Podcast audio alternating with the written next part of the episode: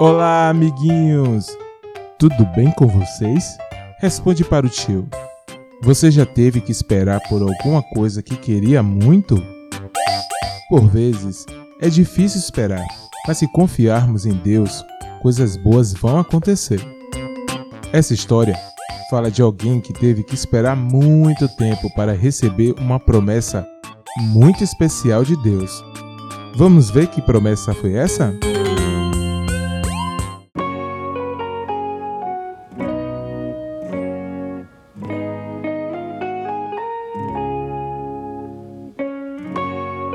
Havia um homem que se chamava Abrão. Ele era casado com Sarai.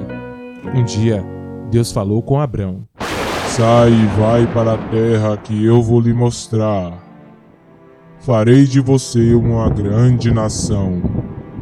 Te abençoarei e te usarei para abençoar todas as famílias da terra.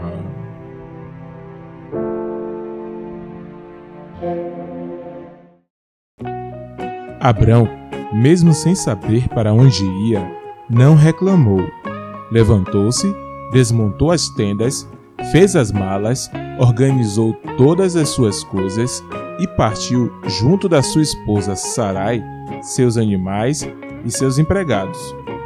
Viajou durante muito tempo até chegar em uma terra chamada Canaã. Então Deus disse a Abraão: Um dia toda essa terra será sua e dos seus descendentes. Vou dá-la a vocês para sempre.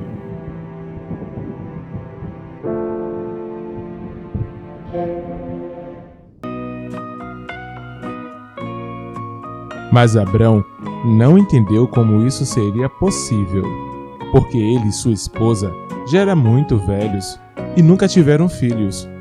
Deus então falou para Abrão para olhar para o céu e contar as estrelas. Assim será o número de descendentes que você terá. Além disso, Deus mudou o nome de Abrão para Abraão, pois ele seria o pai de muitas nações, e de sua esposa, Sarai, para Sara.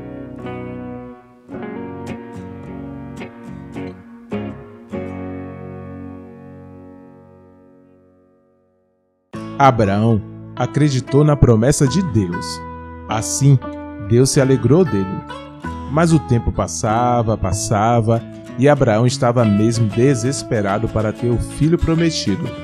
Até tentou dar um jeitinho, mas somente quando ele tinha 99 anos é que Deus lhe falou que daqui a um ano Sara teria o filho prometido e que colocasse nele o nome de Isaac,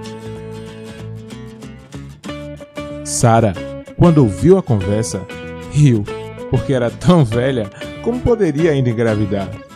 Mas nada é impossível para Deus. Quando Abraão tinha 100 anos e Sara 90, eles se alegraram. O bebê Isaac nasceu exatamente quando Deus disse que ia nascer. Tudo que Deus promete, ele faz, ele cumpre.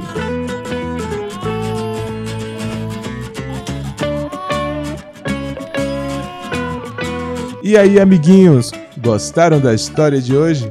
Espero que sim.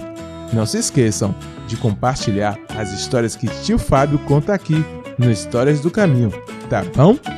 Fique com Deus e até a próxima história.